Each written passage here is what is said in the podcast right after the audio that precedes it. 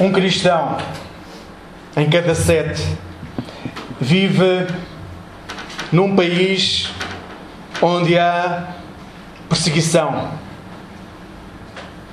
Um cristão em cada sete vive em algum lugar do mundo onde há perseguição dramática. Ou seja, mais de 300 milhões de irmãos e irmãs nossas pertencem ao povo que nós dizemos ser o nosso povo. Vivem em países onde sofrem perseguição. Vivem em países onde não podem estar a fazer aquilo que nós hoje estamos a fazer celebrar um culto livre. Um culto onde podemos expressar a nossa gratidão a Deus. Segundo um estudo de 2019 sobre liberdade religiosa, feita por uma fundação católica romana chamada Ajuda à Igreja que Sofre. Há 38 países em que são registadas violações graves ou extremamente graves sobre aquilo que é a liberdade religiosa do povo de Deus. Nestes países, 21 deles, em 21 países, há perseguição. Perseguição física. Perseguição que pode levar inclusivamente à morte. E estes países devem nos fazer pelo menos ponderar quando vamos de férias ou quando vamos mesmo uh, de forma a querer ganhar dinheiro num país que não é o nosso, devemos ponderar muito bem, porque nestes países, irmãos nossos, do nosso povo, não podem fazer aquilo que nós fazemos hoje em Portugal.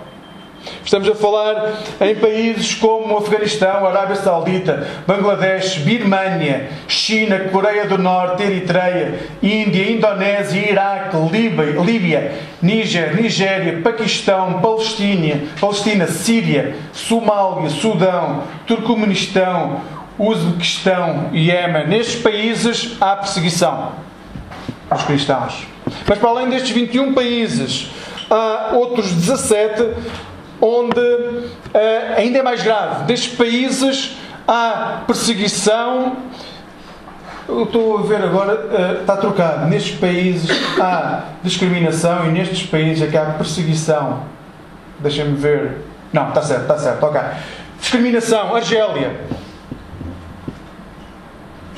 Azerbaijão, Butão, Brunei, Catar, Egito, Irão, Cazaquistão, Quirquistão, Laos, Maldivas, Mauritânia, Rússia, Tajiquistão, Turquia, Ucrânia e Vietnã. Aqui há discriminação de todos aqueles que são considerados cristãos, que se declaram cristãos. A situação, diz o relatório, durante este período piorou em 17 dos 38 países. Destes 38 países, em 17 deles a situação piorou do que estava em 2016. E noutros só não piorou porque pior não podia estar. Países como Coreia do Norte, Arábia Saudita, Nigéria, Afeganistão e Eritreia. A situação não pode ficar mais grave do que já é para os cristãos. Sim, não passa muito nas notícias. Não é notícia. Mas não deixam de ser pessoas do nosso povo. Cristãos que aceitam Jesus como Senhor e Salvador que são perseguidos. E vivemos num mundo onde a perseguição é uma realidade. Vivemos num mundo onde a injustiça é muito grande. Vivemos num mundo onde o ser humano consegue, em muitos locais, mostrar a sua faceta mais diabólica. Em vez de conseguir mostrar que é a imagem de Deus. Porém, em situações de profunda perseguição ou mesmo tragédia, é nesses momentos que a palavra de Deus pode fazer eco na nossa vida e pode transformar aquilo que nós somos e a forma como vivemos. Eu convido-vos a escutar a parte final das bem-aventuranças. Vamos escutar, ler Mateus 5, o versículo 1 e 2, que lemos sempre para contextualizar, e depois os versículos 10 a 12.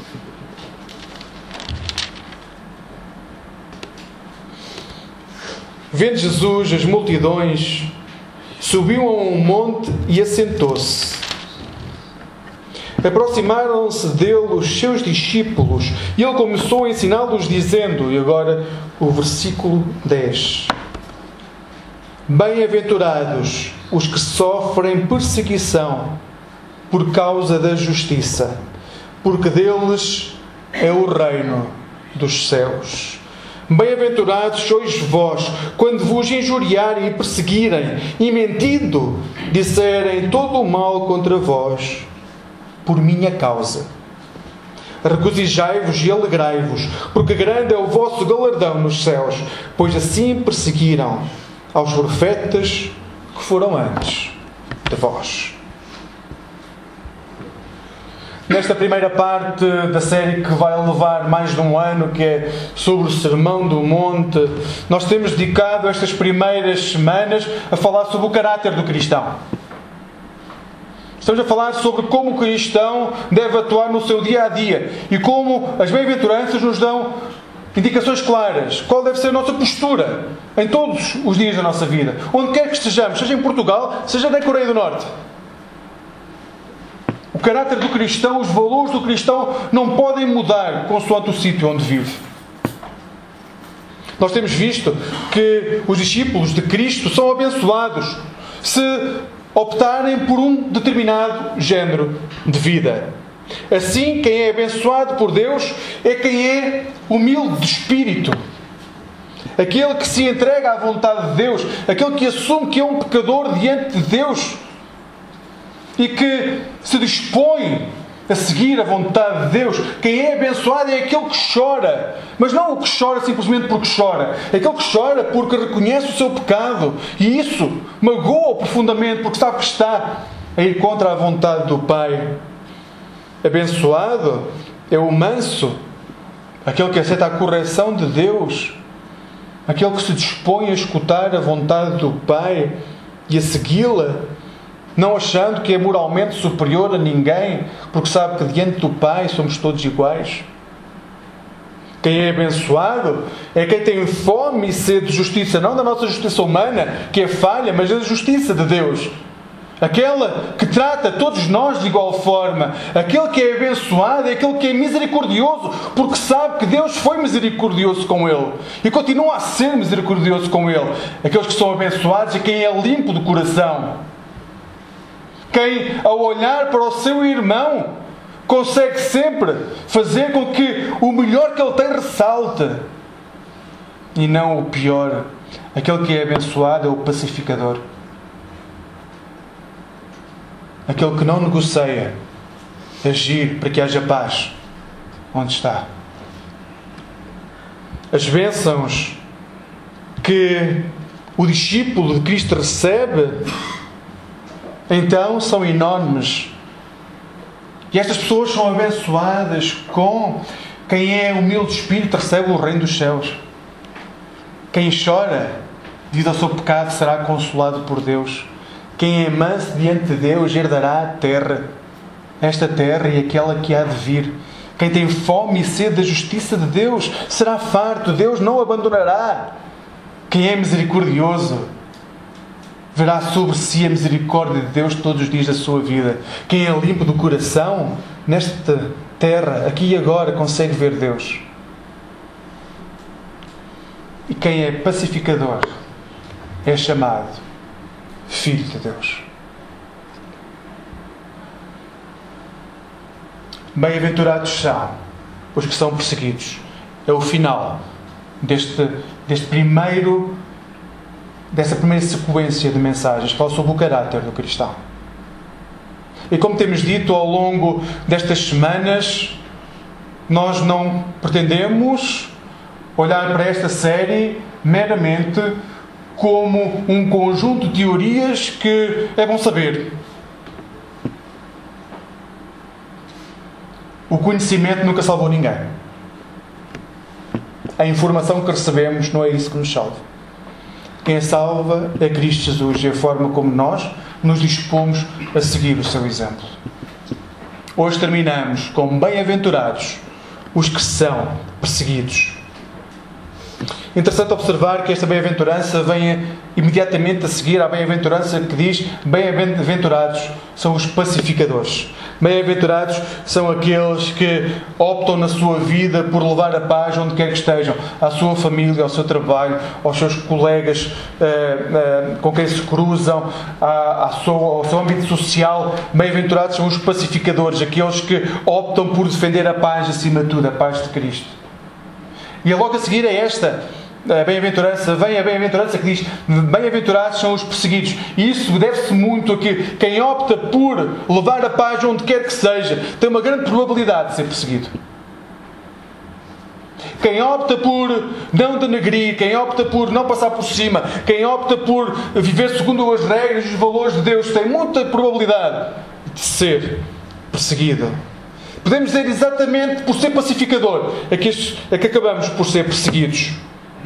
Há que ter em conta que esta bem-aventurança não é uma defesa da perseguição pela perseguição. O que este texto nos está a dizer, ou o que ele não nos está a dizer, é que bem-aventurados são todos aqueles que são perseguidos simplesmente porque são perseguidos. Aliás, é, há que ter em conta que as bem-aventuranças não são é, bênçãos gerais para toda a humanidade. Não é porque alguém chora que o texto diz que será consolado.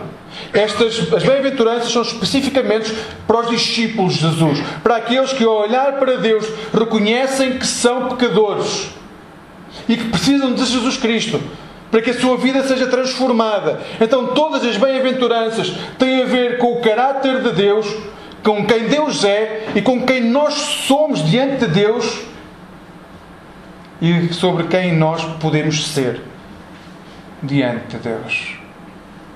Bem-aventurados os perseguidos.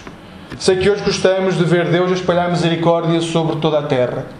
Gostamos de ver Deus e fazemos imagem de um Deus que espalha a misericórdia sobre justos e injustos, ricos e pobres, quase como a Robin Hood, sobre aqueles que são pagãos e aqueles que são crentes. Mas as bem-aventuranças são específicas e são direcionadas para aqueles que são discípulos de Jesus. Não podem ser tomadas de forma universal. Nas bem-aventuranças, a bênção que aparece é uma bênção que é consequência imediata da bem-aventurança que é anunciada. As bem-aventuranças de hoje diz: Bem-aventurados aqueles que são perseguidos por causa da justiça. Ela não diz simplesmente bem-aventurados que estão perseguidos, porque senão aí podíamos tornar como universal todos aqueles que estão perseguidos sobre a face da terra, então têm a bênção associada. Mas hoje a bem-aventurança é muito específica. Bem-aventurados aqueles que são perseguidos por causa da justiça. Como vimos no início, e temos vindo a ver desde o início uh, desta série, provavelmente nenhum outro momento da história é tão importante em relação aos contrastes que há e em relação à perseguição, em nenhum outro momento da história está relatado uma perseguição tão grande a tantas pessoas ao mesmo tempo. Só cristãos são cerca de 300 milhões. Há uma faixa, se forem procurar, há uma faixa. Os países que estão todos nessa faixa, à volta do mundo, ou são, ou perseguem, ou discriminam quem tem uma fé diferente daquela que professa o Estado. É impressionante, procurem. E há muitas organizações que falam sobre essa realidade. A Ajuda à Igreja que Sofre é uma delas, Portas Abertas é outra associação que fala sobre essa perseguição ou discriminação. São milhões de pessoas que não têm a liberdade de expressar aquilo em que creem. Mas não pensem que se trata apenas de cristãos que são perseguidos. Dentro desses países há muçulmanos que são perseguidos, há judeus que são perseguidos, há comunistas que são perseguidos, há homossexuais que são perseguidos, há liberais que são perseguidos, há conservadores que são perseguidos. Toda a gente que não pensa de acordo com aquilo que é a ideologia do Estado é perseguida. Hoje estamos a falar daqueles que são perseguidos por causa da justiça. Da justiça que é um elemento essencial em Deus de forma que Ele nos pede a viver diariamente de acordo com essa justiça. É deste grupo específico que nós estamos hoje a falar. Gostava de vos dizer o que é que o texto não diz primeiro. O texto não diz abençoados, é a palavra que podemos usar em, em vez de bem-aventurados. O texto não diz abençoados os cristãos perseguidos por ter realizado algo digno de rejeição. Atenção quando olhamos para esta bem-aventurança. Não podemos generalizar, ela não abarca tudo. Ela não abarca as pessoas que são perseguidas por fazerem algo que vai contra aquilo que é a própria essência de Deus, apesar de serem cristãos. Ela também não diz abençoados os cristãos perseguidos por terem um coração duro e por isso gerarem perseguição contra si mesmo. Ela não diz abençoados os cristãos perseguidos por, serem, por terem sido insensatos no testemunho que professam. Ela não diz isso. Ela não diz bem abençoados os cristãos perseguidos pelo seu fanatismo ou zelo extremo. Ela não diz isso. Também não diz abençoados os cristãos perseguidos por defenderem causas nobres. Ela nem sequer diz isso. Tudo isto leva as pessoas a serem perseguidas, mas a bem-aventurança não trata daquilo que é a nossa visão do mundo e a forma como queremos viver. Ela trata da justiça de Deus. Nenhuma destas razões nos faz ser abençoados ao ponto de termos acesso ao reino dos céus. Não teremos acesso ao reino dos céus por sermos zelosos, não teremos acesso ao reino dos céus pelas nossas posições políticas, pelas causas que abraçamos ou pela aparente santidade que apregoamos. Nada disso nos vai fazer estar toda a eternidade junto do Pai. Que fique claro, não é o simples facto de sermos perseguidos que nos dá a certeza de sermos discípulos de Jesus. Nós podemos ser perseguidos por muitas mais razões.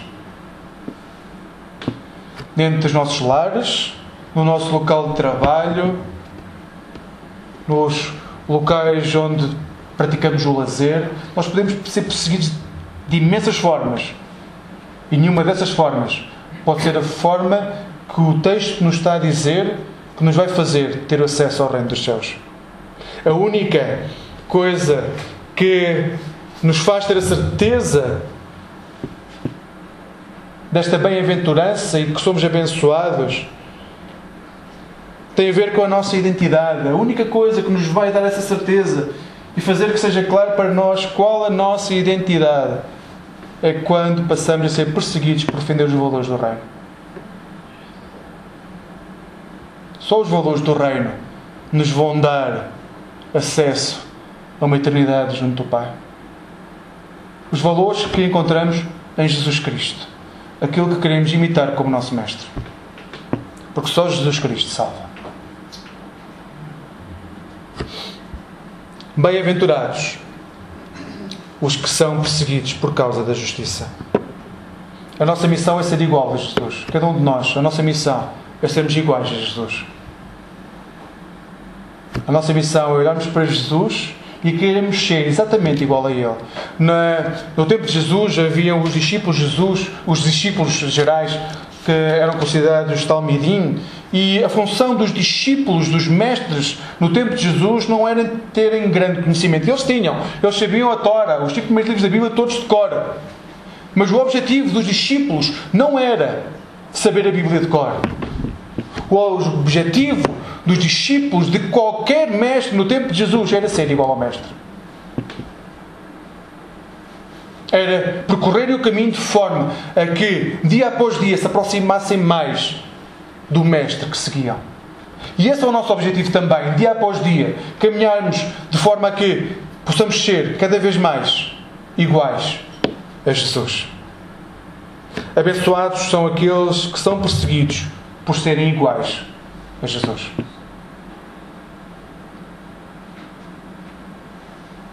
Abençoados, volto a dizer, são aqueles que são perseguidos por serem iguais a Jesus. Deixem que vos leia João 15, 18 a 21.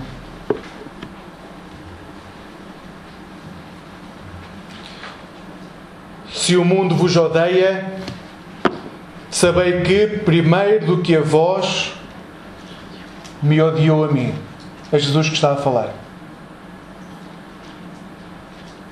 Se fosseis do mundo, o mundo amaria o que era seu. Mas, como não sois do mundo, antes dele vos escolhi, é por isso que o mundo vos odeia. Lembrai-vos da palavra que vos disse: Não é o servo maior do que o seu senhor. Se eles me perseguiram, também vos perseguirão. Se guardaram a minha palavra, também guardarão a vossa. Mas tudo isso vos farão por causa do meu nome, porque não conhecem aquele que me enviou. Esta é uma declaração categórica e é uma declaração que encontramos ao longo de todo o Novo Testamento. Este é o ensino de Jesus e da Bíblia. Pela verdade que o mundo não aceita a pureza e a integridade de Jesus, não há como o mundo aceitar quem é Jesus. Se nós defendermos a pureza e a integridade de Jesus, nós vamos criar anticorpos no mundo onde estamos. Basta olhar para a Bíblia e ver o que é que aconteceu a Abel e quem não conhece as histórias pode apontar o nome e procurar depois no Google. Vejam como terminou a história de Abel. Ou o que passou Moisés, David, o que aconteceu a Daniel. Vejam como acabou João Batista e o que Paulo passou. Homens que foram homens íntegros, defenderam os valores do reino e foram perseguidos por isso.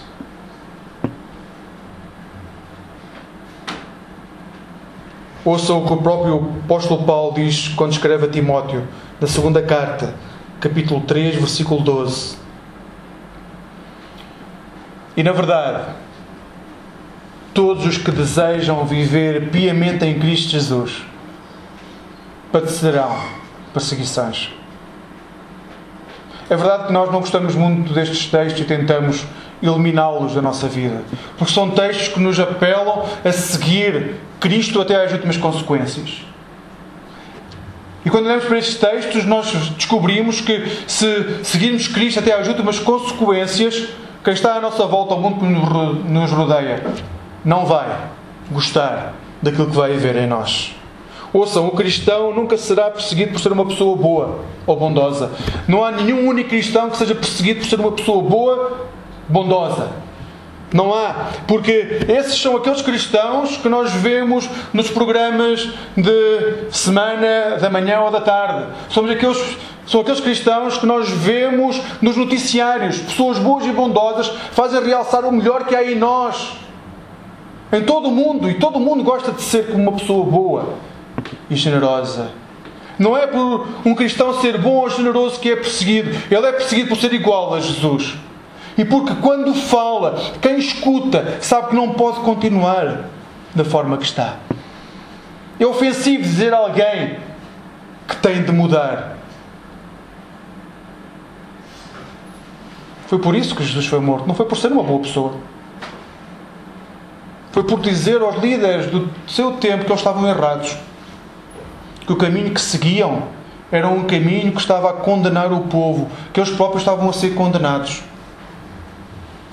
Jesus morreu porque disse aquilo que as pessoas não estavam prontas para escutar, que ele era o Filho de Deus e que ele tinha poder para perdoar os seus pecados. Mas que eles tinham de mudar. Jesus não morreu por ser uma pessoa boa, mas por, ele morreu por defender os valores do reino. Paulo não sofreu o que sofreu por ser uma pessoa boa.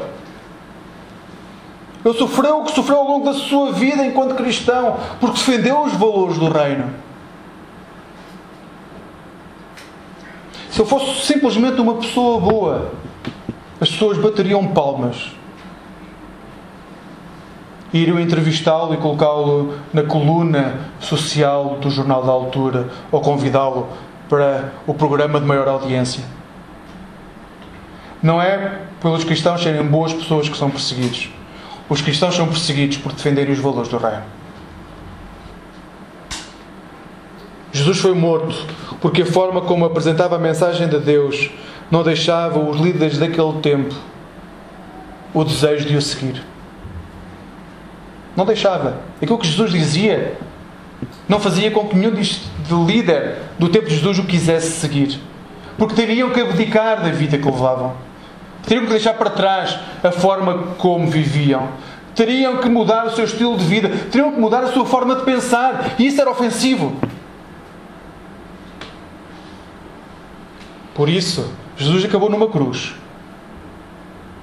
Para que o meu pecado e o teu pecado pudessem ser, sair de nós, pudéssemos, nós pudéssemos ser libertos. Ele carregou os nossos pecados naquela cruz.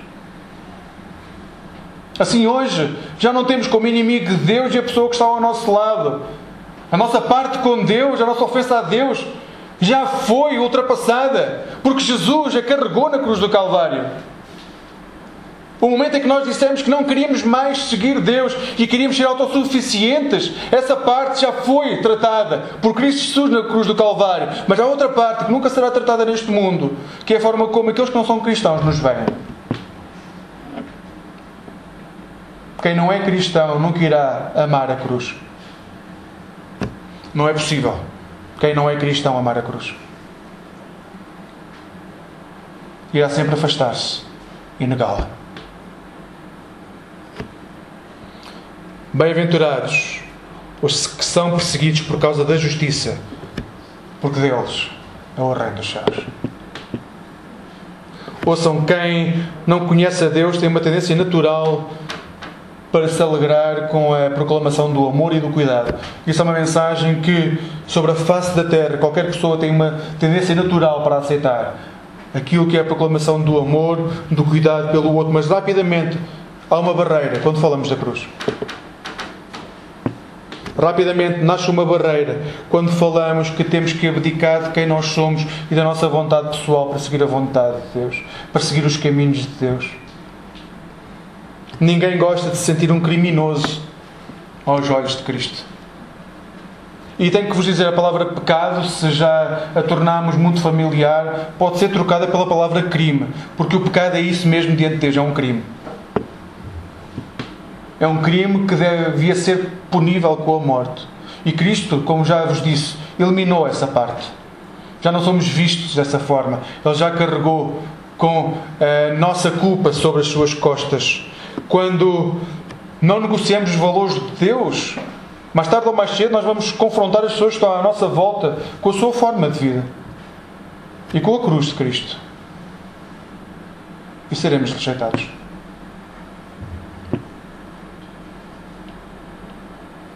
seremos rejeitados. Eu não sei se conhecem alguém que possam falar sobre a cruz de Cristo e que vos vai dar um grande abraço e dizer que está disposta a seguir esse caminho, simplesmente porque nós dissemos que esse é o caminho que ela deve seguir. Porém, temos a garantia, quando fazemos isso, que o reino dos céus é nosso. E é uma escolha nossa aí. Se queremos seguir um caminho no qual nós vamos ter durante a nossa vida terrena a aprovação daqueles que nos rodeiam, ou se queremos seguir uma vida no qual vamos ter lutas e tribulações durante esta vida, mas vamos passar uma vida eterna junto do Pai. Bem-aventurados sois vós quando vos injuriarem e perseguirem e mentindo disserem todo o mal contra vós por minha causa. Os discípulos de Jesus são obrigatoriamente diferentes de todas as outras pessoas. Obrigatoriamente. Se um discípulo de Jesus não for diferente das pessoas que estão à sua volta e que não são cristãos, alguma coisa está a passar de errado. Mas não é pela ética que defende, mas porque a sua natureza o faz olhar e viver cada dia de forma diferente, com uma justiça diferente com uma justiça que não é retributiva, com um amor que não é ganancioso, com o desejo daquilo que é melhor para os outros ser aquilo que Deus diz que é melhor e não aquilo que nós achamos que é melhor. Nós não construímos a nossa família de acordo com aquilo que nós achamos que é melhor, porque se fosse assim e se é assim, dentro da nossa casa haverá obrigatoriamente lutas. Nós construímos o nosso lar de acordo com aquilo que é a vontade de Deus. Nós tratamos aqueles que trabalham connosco não segundo aquilo que é a nossa vontade, senão iríamos levar todas as indústrias à falência. Iríamos fazer com que todas as pessoas fossem maltratadas, porque iríamos pisar todas as pessoas. Mas se nós guiarmos tudo aquilo que nós fazemos, se a nossa ética for de acordo com a ética de Deus, o que nós fizermos vai ser aquilo que Lutero diz regularmente. A nossa ética de trabalho vai fazer com que o nosso trabalho seja uma extensão daquilo que é a criação de Deus. Porque nós vamos agir de acordo com a vontade de Deus.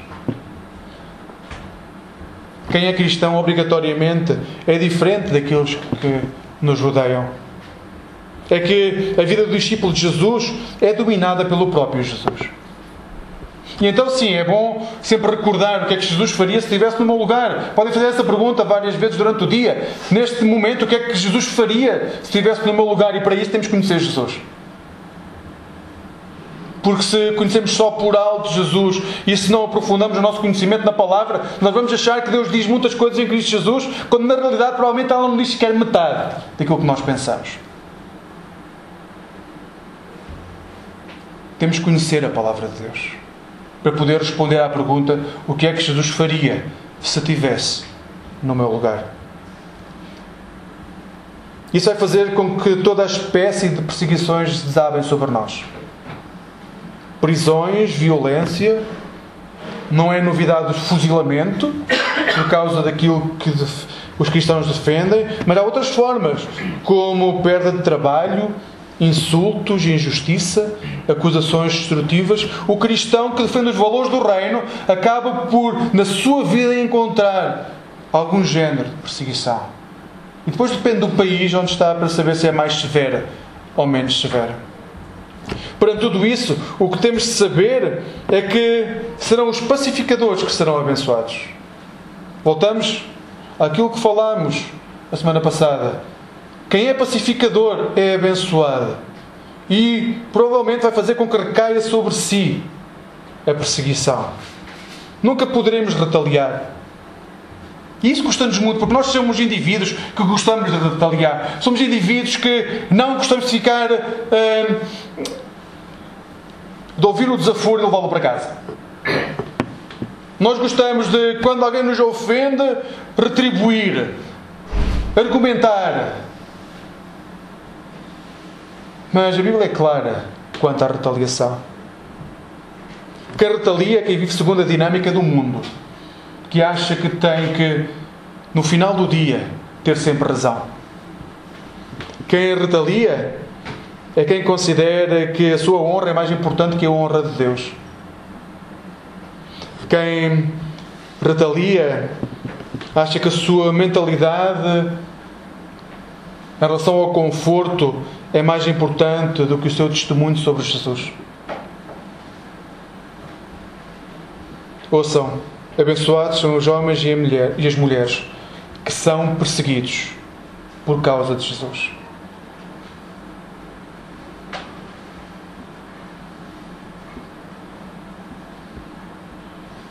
É que Deus é o reino dos céus. Isso leva-nos diretamente para o versículo 12 é que quem segue Jesus não deve enfrentar estes momentos como um fardo impossível de carregar. Ou como um castigo por ser cristão. Às vezes olhamos para esta bem-aventurança, as outras nem tanto, mas esta como um castigo. Se somos cristãos, então somos castigados por ser cristãos. Escutem o que diz o versículo 12: Regozijai-vos e alegrai-vos. Regozijai-vos e alegrai-vos porque grande é o vosso galardão nos céus. Pois assim perseguiram os profetas que foram antes de vós.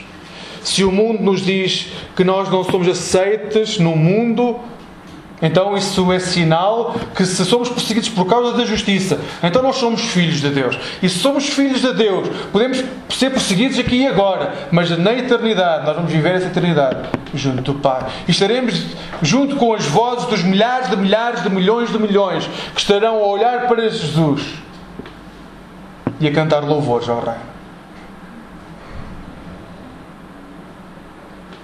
Cada dia da nossa vida deve ser vivido tendo em conta aquilo que Deus já fez por nós no passado, aquilo que Deus já fez por nós na cruz do Calvário, mas também tendo em conta aquilo que ainda não está por vir, tendo em conta aquilo que é o nosso galardão nos céus.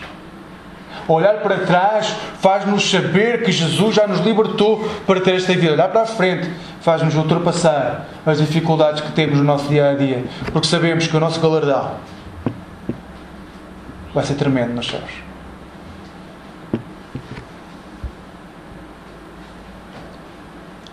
A carta aos Hebreus recorda-nos que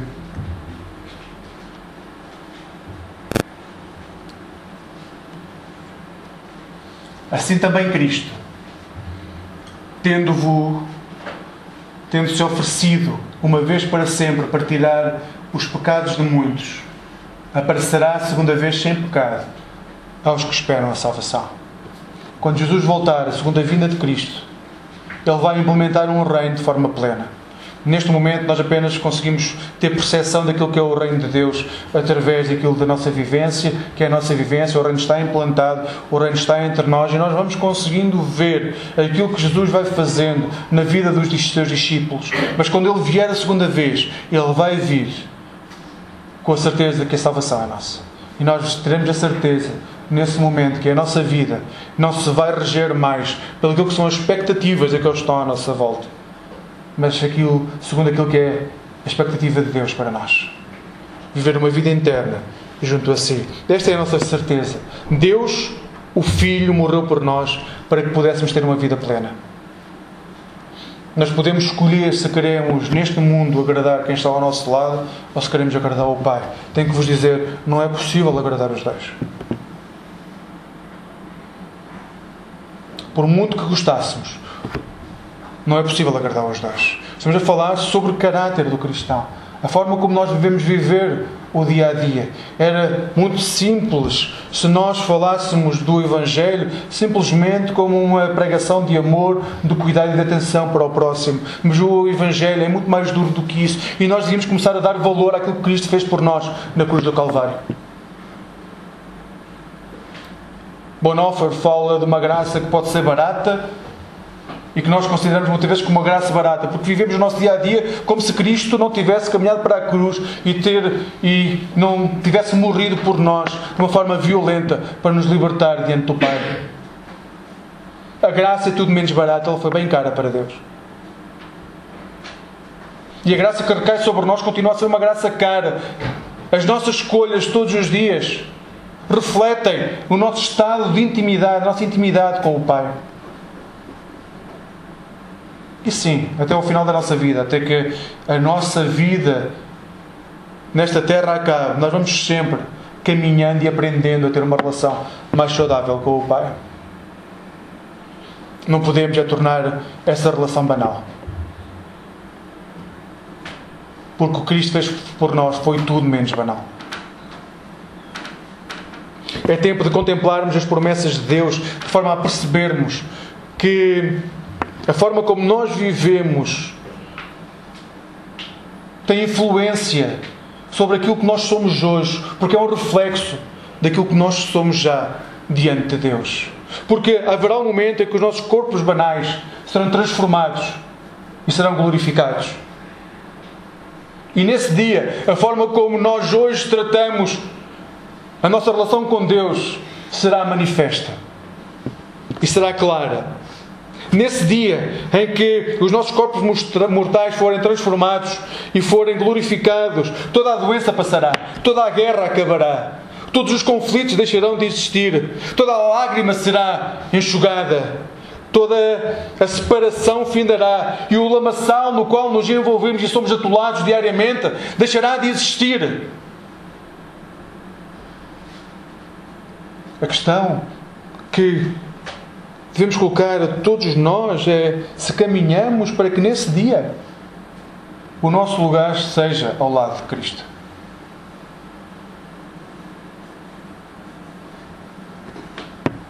Eu espero que cada um de nós possa nesse dia estar ao lado de Cristo. E por isso exorto-vos, quando iniciei e propus a série do Sermão do Monte à Igreja, não foi para vos tornar a vida fácil. Foi para que todos nós pudéssemos dar um passo mais na nossa comunhão com Jesus. Este é o texto, uh, o sermão mais importante da história. E ele é exigente. Porque ser cristão é viver uma vida exigente, onde não negociamos valores. Diria, se tiverem que escolher o que quer que seja e Jesus, escolham Jesus.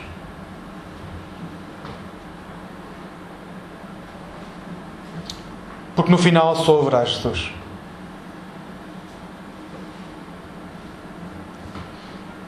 Sem dúvida que vivemos num mundo caído, vivemos num mundo onde a injustiça impera, mas cada um de nós é chamado a ser suave aroma de Cristo, onde quer que passe.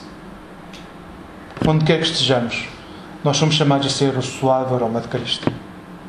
Não podemos nunca negociar os nossos valores mesmo que isso nos leve a ser colocados de lado por uma sociedade que apela ao consumo religioso, seja ele qual for.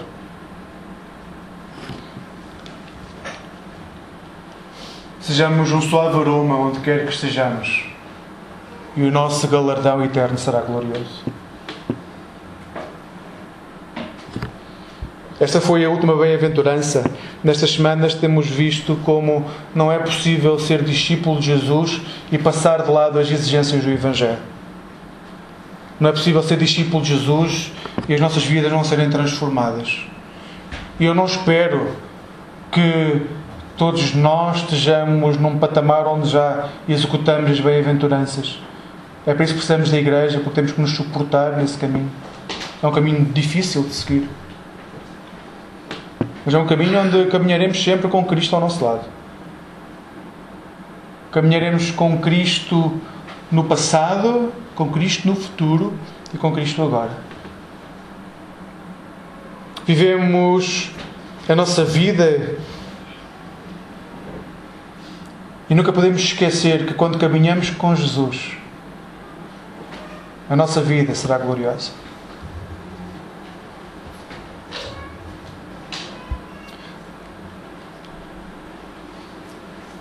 para praticar esta semana. Praticar é sempre levarem alguma coisa para casa para poderem tentar colocar em prática. Esta semana não negociem os vossos valores.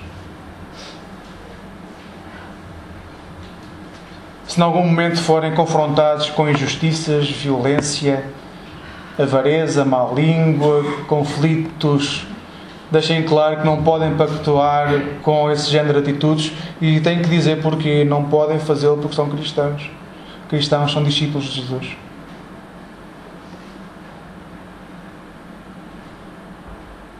Eu não posso pactuar com a injustiça, não é simplesmente porque não posso, eu não posso porque sou discípulo de Jesus. É verdade, há aquela frase de que uh, uh, podemos anunciar Cristo uh, quando necessário por palavras. Não, não é verdade. Nós temos sempre que anunciar Cristo por palavras. Senão ninguém vai saber que somos discípulos de Jesus.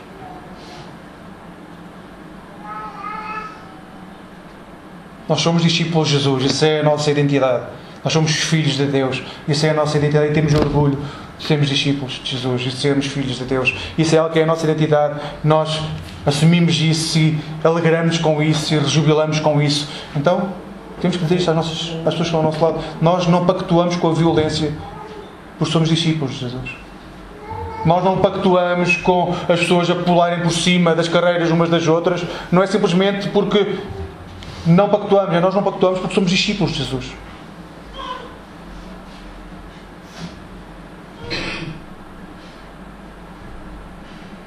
Nós não pirateamos porque somos discípulos de Jesus.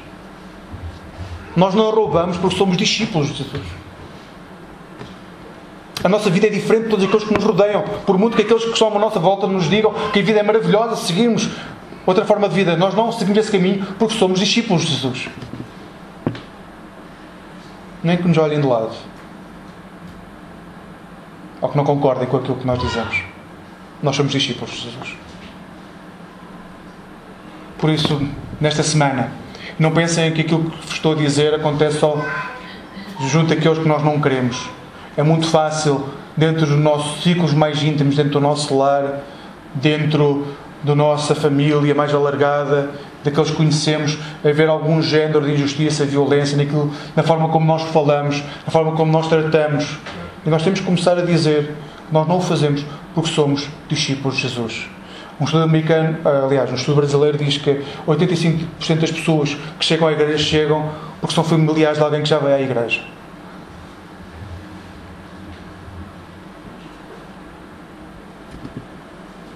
Nós não fazemos porque somos discípulos de Jesus.